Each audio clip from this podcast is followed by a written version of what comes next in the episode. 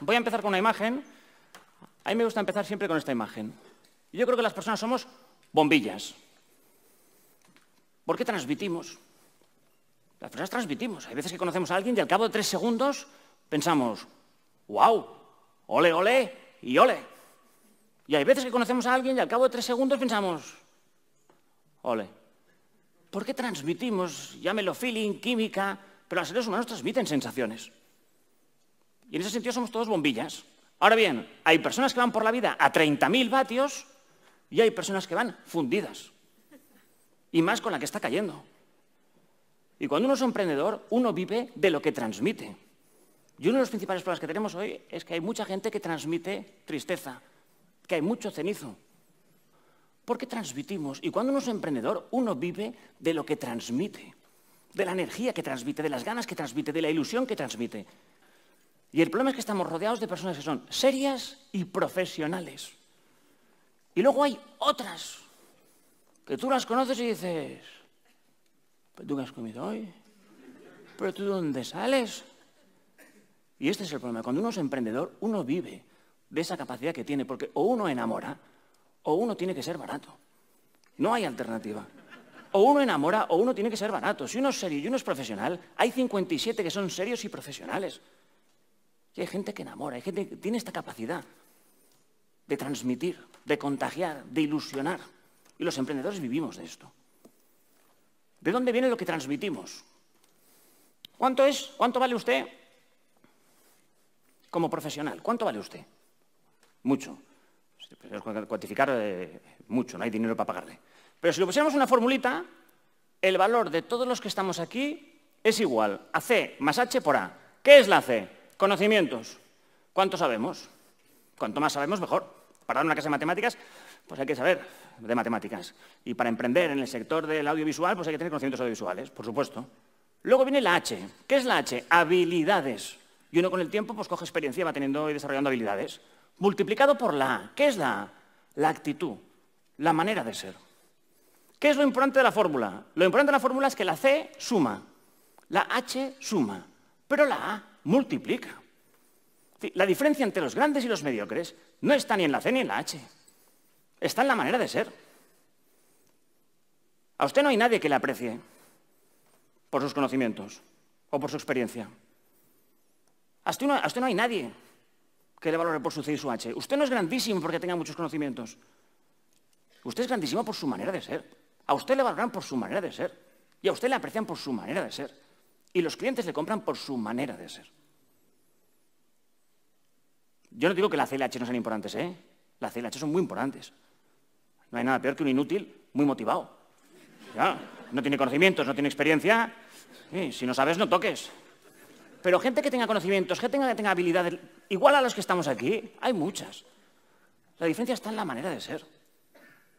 Cada uno que piense en el último jefe que ha tenido. Bueno, no, perdón, en el último no. He dicho que piense, ¿eh? que nadie lo diga en voz alta. Pensemos en los jefes que hemos tenido en nuestra trayectoria profesional. ¿Con cuál se quedaría usted? Elija uno, ¿con cuál se quedaría? Es que no lo va a elegir ni por la C ni por la H, lo va a elegir por su manera de ser. Y es verdad que tenía conocimientos, es verdad que tenía experiencia, pero lo que le hacía brutal era su manera de ser. ¿Cómo elegimos los amigos? ¿Por C, por H o por A? ¿Hay alguien que aquí elige los amigos por currículum? A ver, expediente, que estamos intimando demasiado y vamos a... ¿Verdad que no? Los elegimos por la manera de ser y luego resulta que uno es más corto, otro es más largo pero los queremos por su manera de ser. ¿De quién nos enamoramos? ¿De Cs, de Hs o de As? Estoy hablando de amor, ¿eh?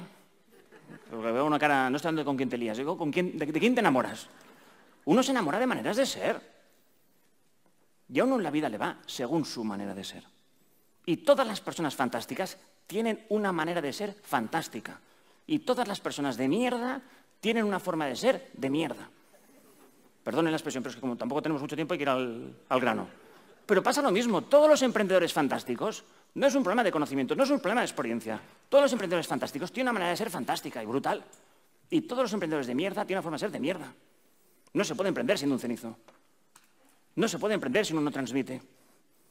No solamente alegría, vivimos lo que transmitimos, pero en el sentido también de la profesionalidad que transmitimos, de la seriedad que transmitimos, de la confianza que transmitimos. Esa es nuestra bombilla. Ahora el problema es que estamos muy tarados, porque estamos muy tarados. Porque el entorno tiende a que estemos tarados. Porque uno saca la cabeza, lee los periódicos, escucha la radio, ve la televisión y todos son desgracias. Y llevamos así cuatro años y cada vez está más complicado y es lógico que uno pierda la actitud y el ánimo. Pero cuando uno ha perdido el ánimo, lo ha perdido todo. Y uno es responsable de su estado de ánimo. Cuando digo taraos, me refiero cuánta gente por dentro va tocada y por fuera tiene que hacer ver que, todo es estupendo y, maravilloso. ¿Cuántas personas habrá habido esta mañana que se han levantado, ha sonado el despertador y cuando ha sonado el despertador han empezado, a mierda, tengo que ir a trabajar, joder, el verano se ha acabado, no me quedan días de vacaciones, esto es un asco, aún es miércoles. Mucha gente se levanta así. Ahora, uno sale al rellano para llamar al ascensor y se cuenta a la vecina. Y dice, hombre, vecino, ¿cómo estás? Me alegro de verte. ¿Qué le vamos a decir? ¿Que cómo estoy? Pues una mierda. ¿Mm? No tengo ganas de a trabajar, las vacaciones se me han acabado. ¿Verdad que no? Hombre, habrá gente muy desagradable. ¿Pero qué haremos la mayoría? La mayoría haremos el paripé. Nos pondremos una careta y diremos, hombre, vecina, me alegro de verte, ¿eh? Yo estoy muy bien, ¿es tu hija? Hombre, ¿cómo ha crecido? Qué guapita, qué, qué mayor se ha hecho, ¿eh? Bueno, que te vaya bien el día, que bajo por la escalera. ¿Y cuál es la realidad? Te alegras de verla. Te vas a alegrar. Que le vaya bien el día. Pero si nos importa un pepino que le vaya bien el día. Y la niña, pero si ni la has mirado. Y lo poco que has mirado, coño, qué fea que es. Porque a veces pasa. Y esto nos pasa a todos, que por dentro pensamos una cosa y luego, pues, ¿qué vas a decir? Pues una princesita. ¿Qué vas a decir? Y esto ocurre cuando uno por dentro va amargado, cuando uno por dentro va frustrado, cuando uno por dentro va apagado. Es imposible transmitir 30.000. Lo primero que tiene que preguntarse es, ¿yo cómo voy por dentro? Porque si uno por dentro va atarado, si uno por dentro va frustrado, si uno por dentro va amargado, es que es imposible transmitir. Y eso no solamente lo paga en su negocio o en su esfuerzo emprendedor, lo paga también en su relación de pareja, en la relación con sus amigos, en general. Entonces lo que vamos a ver es, ¿qué tienen en común? Sí, sí, muy bonito, pero... ¿Y qué hacen la gente que va a 30.000? ¿Qué tienen en común las personas que van a 30.000? Pero no porque yo lo diga, ¿eh? Que yo no soy nadie. Las personas que se han dedicado a estudiar y a investigar, perdón, en este área, han descubierto que tienen tres cosas en común. La primera, son personas que no son desequilibradas. Digo, porque ahora ya puede uno ir haciendo examen de conciencia. ¿Qué quiere decir que no son desequilibradas? Todos tenemos en la vida dos facetas, dos ámbitos, dos roles. Todos tenemos una vida personal y una vida profesional. Ahora, ¿cuál es el problema? Que en el entorno en el que estamos, en la angustia que nos rodea, todos los que estamos en esta sala corremos el riesgo de dedicar el 90% de nuestro tiempo físico o mental a la parte profesional. Y cuando uno dedica el 90% de su tiempo físico mental a la parte profesional, la parte personal empieza a tambalearse. Ya sé que aquí no hay nadie que trabaje 18 horas diarias, 18 meses seguidos. Pero ¿cuántas personas hay que trabajamos 8, 9, 10, 11 y seguimos arrastrando? ¿Cuántas personas hay que vamos un día al cine con los niños y vamos al cine con los niños y con un cliente? Y el cliente está aquí. Y vamos dando vueltas a la que tenemos con el cliente. Y no disfrutamos ni de la película ni de los niños. ¿Cuántas personas hay que van a cenar con unos amigos y con un proveedor? Porque el proveedor está aquí. Y están más preocupados en la propuesta del proveedor y en cómo regatearle al proveedor que en disfrutar de la cena de los amigos. ¿O cuántas personas hay que duermen con su pareja y con su jefe? Porque el jefe lo tienen aquí. Y no hago bromas, si uno va a las farmacias, pregunten qué pastillas se venden. Porque claro que hay crisis en el sector farmacéutico, pero hay pastillas que no hay crisis, ¿eh? Todas las de dormir, los tranquimacin, los transilium, los valium, están en ventas históricas y uno tiene que plantearse, ¿y dónde empieza el planteamiento? En ir equilibrado. Porque hay una regla que se cumple siempre, ¿eh? planta que uno no riega, planta que muere. Planta que uno no riega, planta que muere. Y ya sabemos que es el sentido común. Pero a veces no nos damos cuenta del sentido común. Yo cogí un concepto de Telecinco, creo que era Telecinco Antena 3, no sé, siempre me lío, que decía, hacía 12 meses, 12 causas. Entonces yo cada año en la facultad, a mis alumnos, primer día de clase les explico, pues yo como la asignatura dura nueve meses, yo hago nueve meses, nueve causas. Cada mes hacemos una causa, un experimento, algo. Primer mes, ya lo hice el año pasado, este año repetiré. Si el alumno quiere aprobar, tiene que comprarse una planta. Y el ejercicio consiste en comprar una planta y no regarla. Y cada tres días hacer una foto. Y a final de mes, presentar un PowerPoint con todas las fotos. Háganlo. Cuando uno recibe el PowerPoint a final de mes, es espectacular ¿eh? la evolución. El primer día era una planta fantástica, verde, con las hojas amarillas, rojas, azules. La última foto es un palucho de mierda en una maceta. coño, ¿cómo hemos llegado hasta aquí?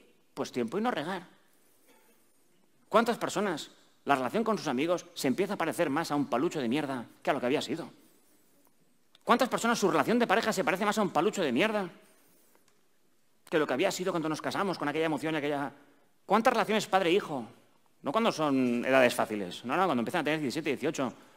La relación empieza a ser más un palucho que no... Y cuando uno va desequilibrado es que no hay tiempo de regar. Y alguien dirá, hombre, no exageres. Los amigos están para siempre.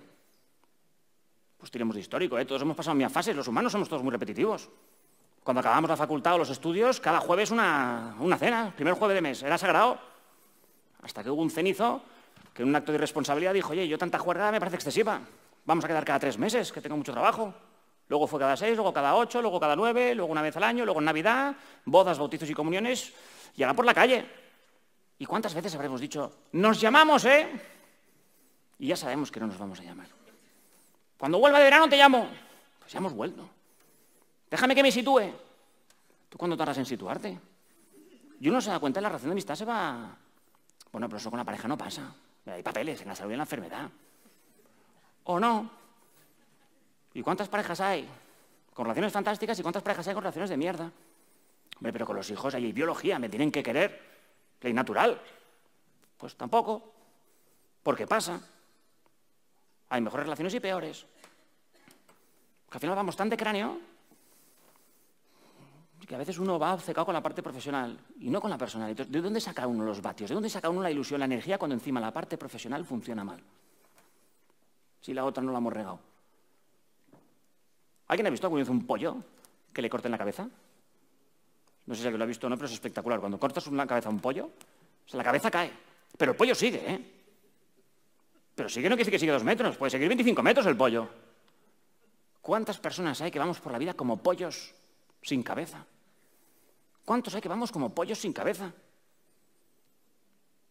Claro que en la vida hay muchas cosas fantásticas. Hombre, si uno es del Barça o del Atleti, pues hay muchas alegrías. Pero la vida tiene muchos disgustos, ¿eh? Cuando uno se va haciendo mayor, la vida le va dando muchos disgustos. Porque hay personas que cogen enfermedades, hay personas que pierden su trabajo, hay personas que tienen accidentes, muchas veces sin avisar. Y cuando la vida nos da un golpe de estos, es como si de repente uno coge la cabeza y se la pone. Hasta ese momento, uno puede ir como un pollo sin cabeza.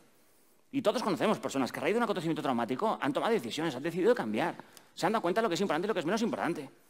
Hay un doctor que se llama Valentín Fuster, que es una eminencia mundial, es un español que es eminencia mundial, cardiólogo. Este señor siempre repite lo mismo. A quien se preocupa por su salud, que busque tiempo para pensar, tiempo para pensar. No tenemos tiempo para pensar. Aquello de que la vida es como ir en bicicleta, no sé quién lo dijo esto, la vida es como ir en bicicleta. Si te paras, te caes. Sí, me parece una chorrada. Porque a veces hay que parar para ordenar ideas, para reflexionar, para planificar, para preparar. Y no tenemos tiempo para pensar. Y al final en la vida lo más importante es que lo más importante sea lo más importante. Y no es una frase hecha, ni me la he inventado yo. Es un señor que se llama Stephen Covey. Pero tiene fondo, ¿eh? Lo más importante en la vida es que lo más importante tiene que ser lo más importante. El problema es que, por desgracia, muchas veces nos damos cuenta en las cosas más importantes cuando es tarde. Y vamos así. Y hay gente que va así, como pollos sin cabeza. Nacen, crecen, se reproducen, discuten y mueren. Y no se han enterado. Entonces, ¿qué tienen las personas que van a 30.000? El primer requisito es que van equilibradas. El primer requisito es que saben lo que es importante. Y no tenemos en la vida cosas importantes. ¿eh? En la vida tenemos relaciones importantes. No cosas, relaciones. En lo de 12 meses, 12 causas, el año pasado se me ocurrió un experimento que este año no se lo repetiré. Le dije a mis alumnos, pero aplíquenselo ustedes, háganlo. Cuando salgan de aquí, a ver quién se atreve a coger el teléfono y a llamar a su madre. Mamá, que solamente llamo para decirte que te quiero mucho. Y la has dejado trastocada. La has dejado trastocada. Si alguien hace esto, lo primero que le dirán es, ¿qué te ha pasado, hijo mío? ¿Qué te ha pasado? Te han echado, ¿no? Te han echado. ¿Dónde estás? Porque ya estamos en un mundo que decirle a tu madre que la quieres mucho es causa de trastorno. Y lo habitual es no decirlo. Y una vez debería coger a sus padres y decir, papá, que te quiero mucho, y te quiero mucho por esto, por esto, por esto, por esto y por esto. Que uno tendría que coger a su pareja y decir, Cariño, que eres fantástica, y eres fantástica por esto, por esto, por esto, por esto. Que uno debería coger a sus amigos y decirle, oye, perdona, que te quiero un montón por esto, por esto y por esto y por esto. Porque estas son las cosas importantes de la vida. Y cuando uno su vida personal funciona bien, tiene mucho más energía para afrontar los retos que tenemos ahora en el entorno profesional. Cuando uno va tarao, es que ya no tiene ni ganas, ni energía, ni ilusión en la parte profesional. Segundo punto, no ser un llorón. ¿Qué quiere decir no ser un llorón? En la vida hay personas que son responsables y personas que son irresponsables. ¿Qué hacen las personas responsables? Lo que toca, toca.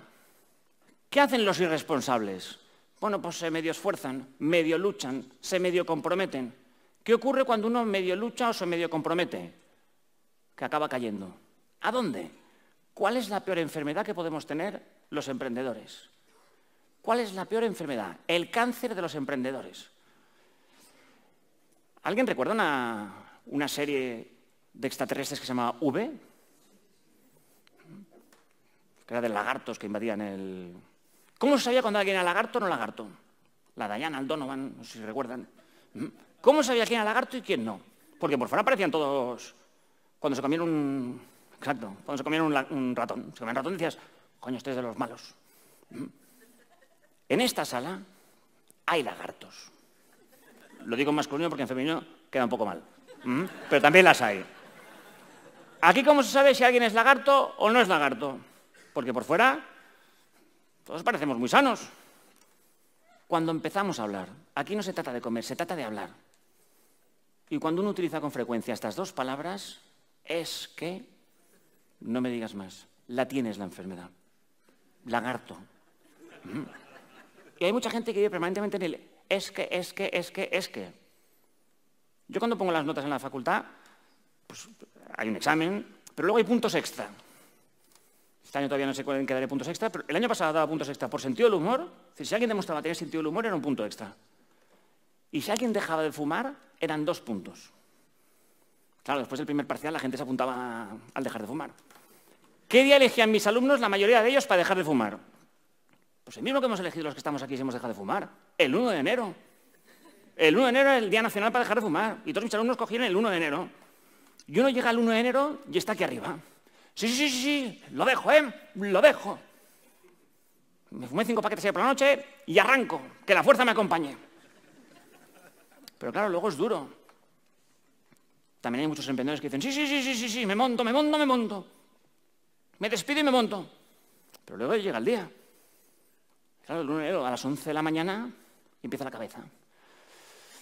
Es que a mí no fumar me pone de mal humor, ¿eh? Me cambia el carácter. Es que a mí fumar me relaja. Es que fumar es un placer. Es que voy a engordar. Es que además las tertulias después de comer sin el pitillo ya no son lo que eran. Es que además fumo poco. Es que soy joven. Es que de algo hay que morir. Es que para dos días que se vive, ¡pum! Y uno junta excusas y al final llega tira la toalla y dice, pues claro que sí, a la mierda, tal pitillo, hombre. Y encima tenemos la gente de coger el pitillo y decir, yo he hecho lo que he podido, ¿eh? Y más. Pero claro, es que, es que, es que... Y uno tiene razón en los esques, por supuesto que tiene razón. Porque es verdad que el café con leche nunca vuelve a ser igual. Es verdad que uno se pone de mal humor. Es verdad que fumar es un placer. Es verdad que engorda. Pero ¿cuál es el resultado final? Fracasado. Y luego hay otro que es un crack. Porque también hay alumnas o alumnos que son cracks que también están aquí el 1 de enero, ¿eh? que también dicen, yo me fumé cinco paquetes y ahora sí que arranco de verdad. Y cuando empiezan las tentaciones, es que el café con leche, pues se acaba el café con leche. Me he pasado al té. es que a mí me pone de mal humor. Pues que me aguanten. Que será un par de meses. Llevo años aguantándolos yo. Es que a mí las tertulias después de... ¿Pero qué tertulias? Yo acabo de comer y a trabajar. Tanta tertulia, tanta tontería con la crisis que hay es que engorda.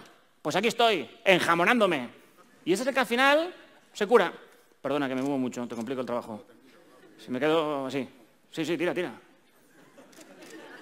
Sí, es que me muevo, perdona, eh, que ya sé que me muevo. Pero al final se cura. ¿Y qué diferencia hay entre el que se cura y el que no se cura?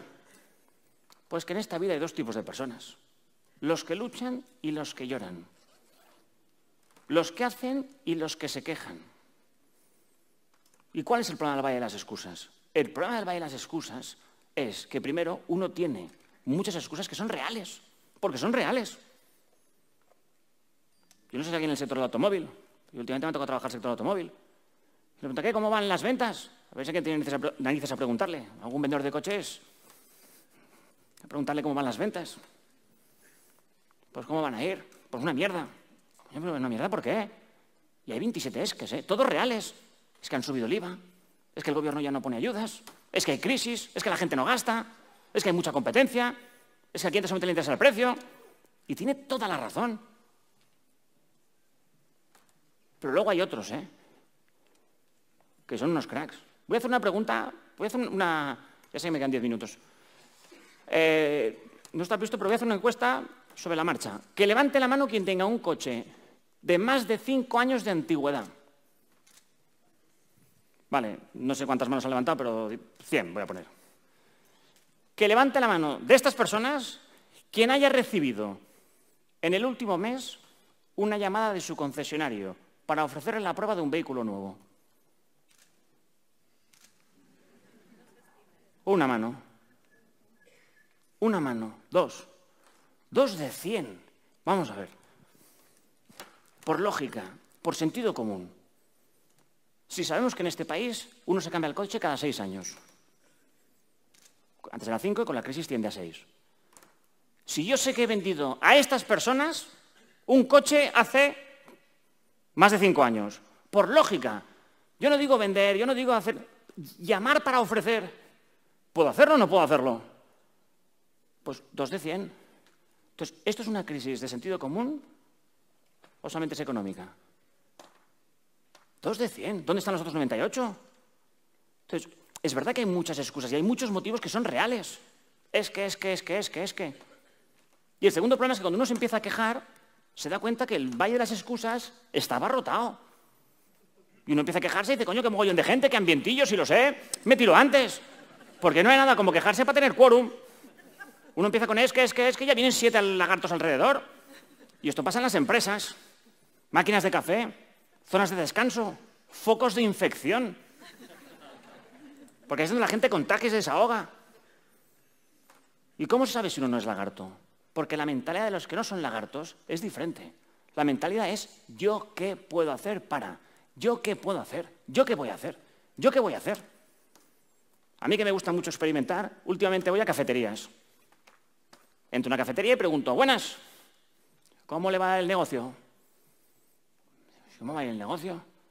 Pues una mierda, crisis, cinco millones de parados, la gente no sabe desayunar fuera de su casa, desayuna en su casa, el que pedía un café con leche se ha pasado el cortado, el que antes tomaba una pasta, pues ahora es un día sí y tres no. Y así vamos. Y un señor que tenga una cafetería, si dice todo esto, ¿tiene razón o no tiene razón? Es que tiene toda la razón. Si no ha dicho ninguna mentira, tiene toda la razón. Pero venta de croissants a final de mes, cero. Cero. Y luego vas a otras cafeterías. Bueno, es un café con leche. Disculpe, señor. Un croissantito, calentito, crujiente, recién hecho, que acaba de salir del horno, siete y cuarto de la mañana. Las palabras claves son calentito, crujiente y recién hecho. ¿No pica no pica? Entonces, ¿por qué hay uno que vende cero croissants y otro vende 14? No 114, como antes de la crisis. Pero la diferencia entre 0 y 14 no está afuera, está aquí. Hay gente que espabila, hay gente que discurre, hay gente que está todo el día pensando qué puedo hacer, y qué puedo hacer, y qué puedo hacer, y qué puedo hacer, y qué puedo hacer. Porque hay cosas que controlamos y cosas que no controlamos, nos guste o no. La vida está montada así, hay muchas cosas que no controlamos, ojalá. Lo que no vale es hacerla servir como excusa para dejar de hacer lo que sí que podemos controlar. ¿Ves a un concesionario de coches y pregunta, ¿qué tal la venta de manos libres? Pues ¿qué te dirá un concesionario? Si hay una crisis brutal, aquí no se vende nada, la gente no cambia los neumáticos ni las pastillas, que es por su seguridad, porque no llega a final de mes. a comprar manos libres. Yo con mi Superford Fiesta llego el otro día al taller y aparece Jaime, que es el de postventa. Dice, hombre, Víctor, perdona, ¿tú hablas mucho por teléfono? Dígame, pues sí. ¿Sabes eh, que son tres puntos y están poniendo cámaras en los semáforos para grabarnos? Te quitarán tres puntos del carnet. Y yo, coño, Jaime, no me asustes. Dice, mira, tengo una oferta fantástica, dos manos libres. Ya que está el coche aquí, ¿te lo enchufo o no te lo enchufo? ¿Me lo enchufo o no me lo enchufo? ya tengo manos libres que vale más que el coche. Claro, Forfista tiene 22 años. El manos libres vale más que el coche. Y claro, yo pensé, coño, vaya crack. Tú vete un concesionario, seguramente ahora aquí no se vende nada, esto es una mierda. Que... Este fenómeno, mil personas que pasen por sus manos. Dos preguntitas. Primera pregunta, ¿usted habla mucho por teléfono? Pues ¿qué dirá el 99%? Pues sí, sí, sí. Sabe que son tres puntos, ¿eh? Y no graban en las cámaras de los semáforos. Ah, coño, no me asuste. ¿Le enchufo o no le enchufo? Y seguramente no dirán que sí el 99%, porque hay crisis, pero dirán 14. Hay muchas veces que, en general, perdemos el tiempo quejándonos y llorando en cosas que tenemos razón. Pues Javi Martínez se ha ido, pues se ha ido. Es que es un pesetero, que tienes toda razón, pero se ha ido. Ya, pero es que yo ya no, es que no vamos a ganar nada. Es que ahora se irá Llorente. Pues se irá, lo ficharemos nosotros. Irá a buenas manos, estará en una casa, le trataremos bien. Ya, pero es que mm, se irá gratis. Es que no ganamos nada, que tienes toda razón, pero no ganamos nada. No ganamos nada. Y uno tiene que pasar del es que es que es. Hombre, como desahogo está bien, ¿eh? por supuesto, faltaría más. Uno tiene que desahogarse y tiene que. Pero llega un momento que uno tiene que empezar. ¿Y yo qué voy a hacer? ¿Y yo qué voy a hacer? ¿Y yo qué voy a hacer? ¿Y yo qué voy a hacer? ¿Y yo qué voy a hacer? Porque así se sale adelante. Luchar no garantiza el éxito, por supuesto que no, pero llorar garantiza el fracaso. Y hay mucha gente que vive permanentemente en el lado oscuro. Y luego hay los Jedi. Lo que pasa es que el lado oscuro está abarrotado y encima contagian. Cuando uno es emprendedor, la primera característica que tiene un emprendedor es que no se desanima porque no está todo el día hablando de los problemas, sino que está buscando soluciones. ¿Y qué puedo hacer? ¿Y qué puedo hacer? ¿Y qué puedo hacer? ¿Y qué puedo hacer? ¿Y qué puedo hacer? ¿Y qué puedo hacer?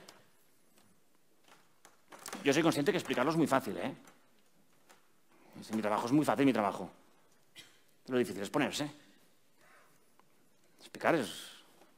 Pero uno tiene que pensar. Si piensa en términos de es que o en términos de yo qué puedo hacer.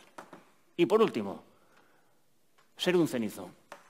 Claro, si uno es un desequilibrado, encima es un llorón y es un cenizo, lo, tiene complicado para emprender, ¿eh? Y nos hemos vuelto tristes. Hemos perdido, en general, ¿eh? Hablo. Estamos perdiendo la alegría, estamos perdiendo la pasión, estamos perdiendo la ilusión. Ya nos reímos. Vemos uno que ríe y pensamos que está tarado. ¿Se puede aprender a ser alegre? Por supuesto que se puede aprender.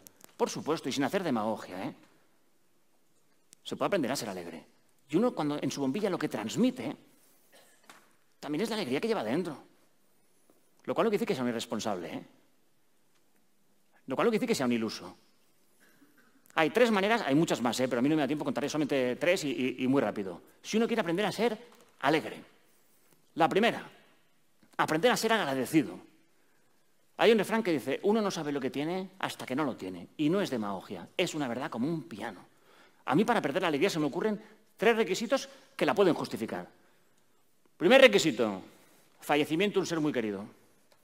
Esta es muy dura. Segundo requisito, enfermedad terminal incurable de un ser muy querido. Durísima. Tercero, uno lleva cinco años en el paro, tiene más de 55 años y no llega a final de mes. aquí no hay demagogia que valga. Estos tres son dramas. Y hay mucha gente pobrecita que está viviendo estos tres dramas.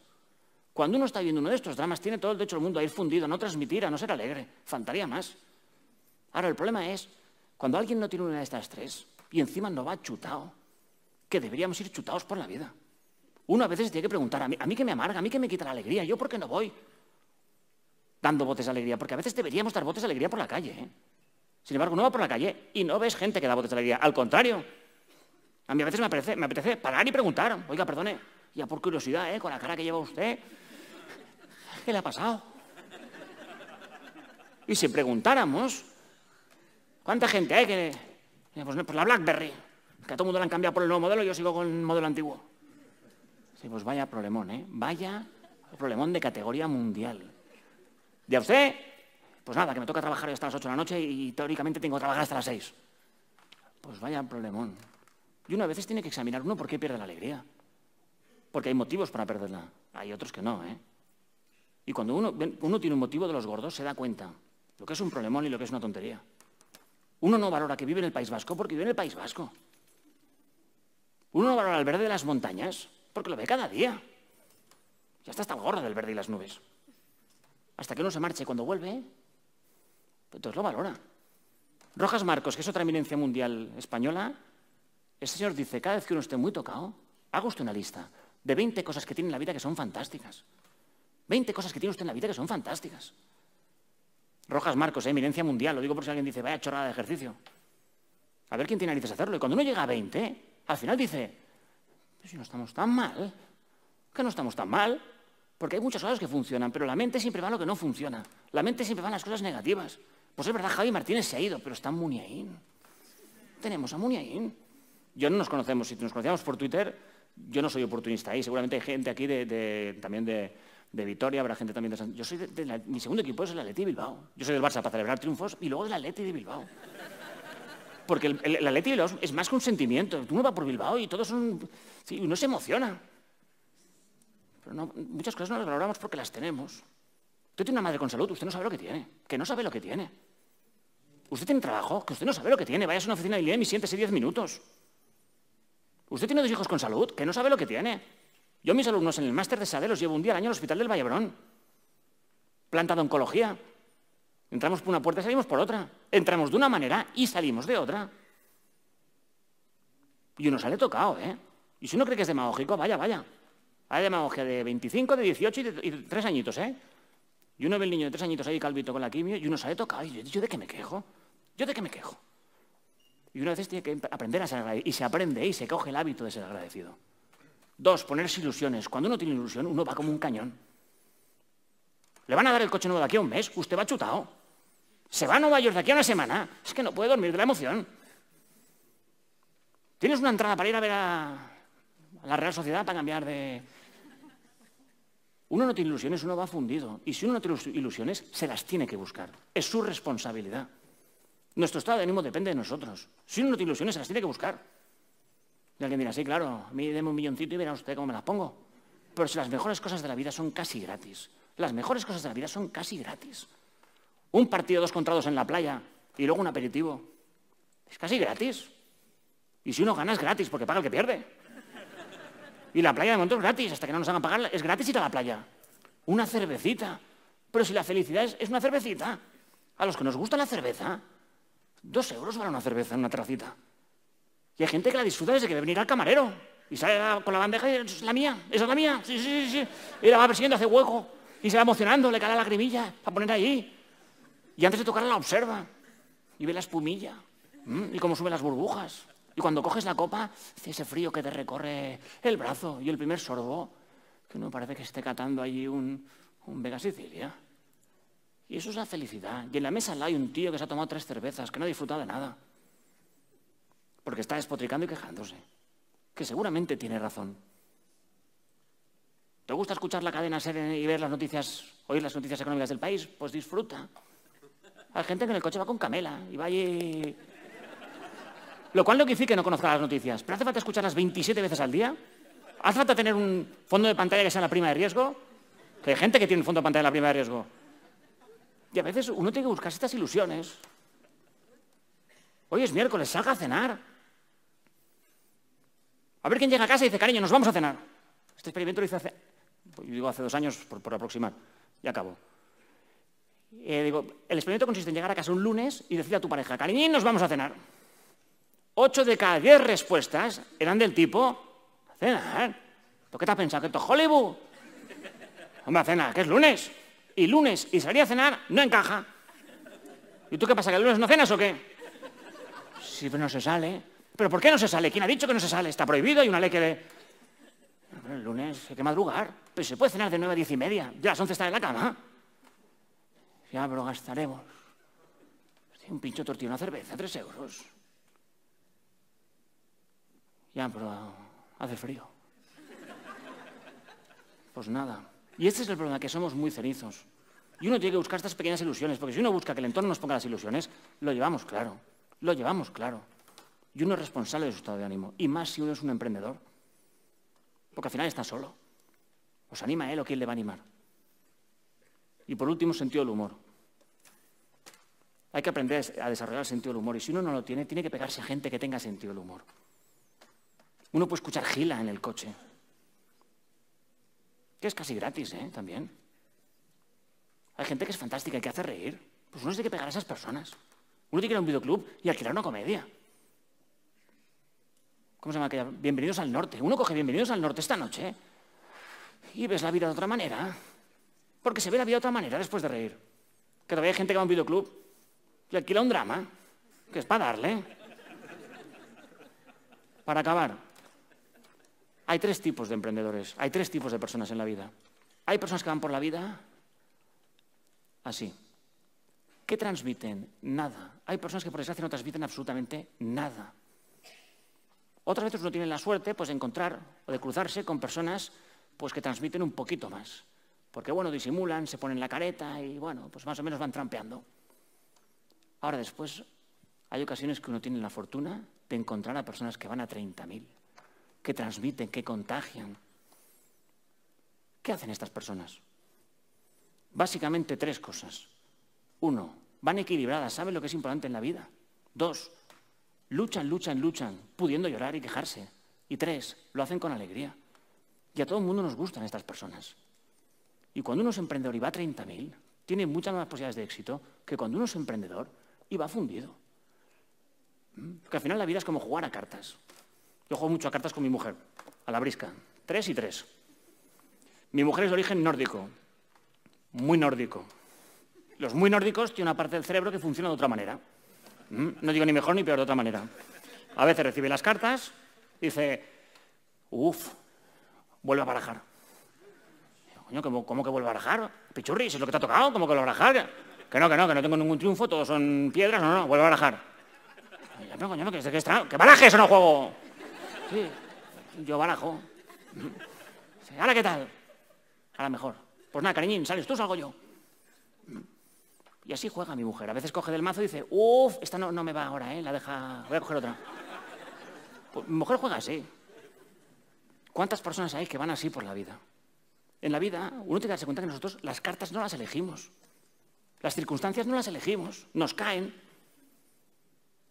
Porque nosotros no barajamos. La vida está montada así, nosotros no barajamos, Dios baraja y reparte.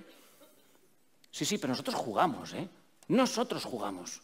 Y uno nunca, nunca, nunca, nunca, nunca puede hacer nada por cambiar una circunstancia. Nunca. Uno siempre, siempre, siempre, siempre, siempre puede decidir qué actitud tener. Porque esa es la última libertad que, la última libertad que tenemos los seres humanos. Elegir la actitud que tenemos ante las circunstancias. Bueno.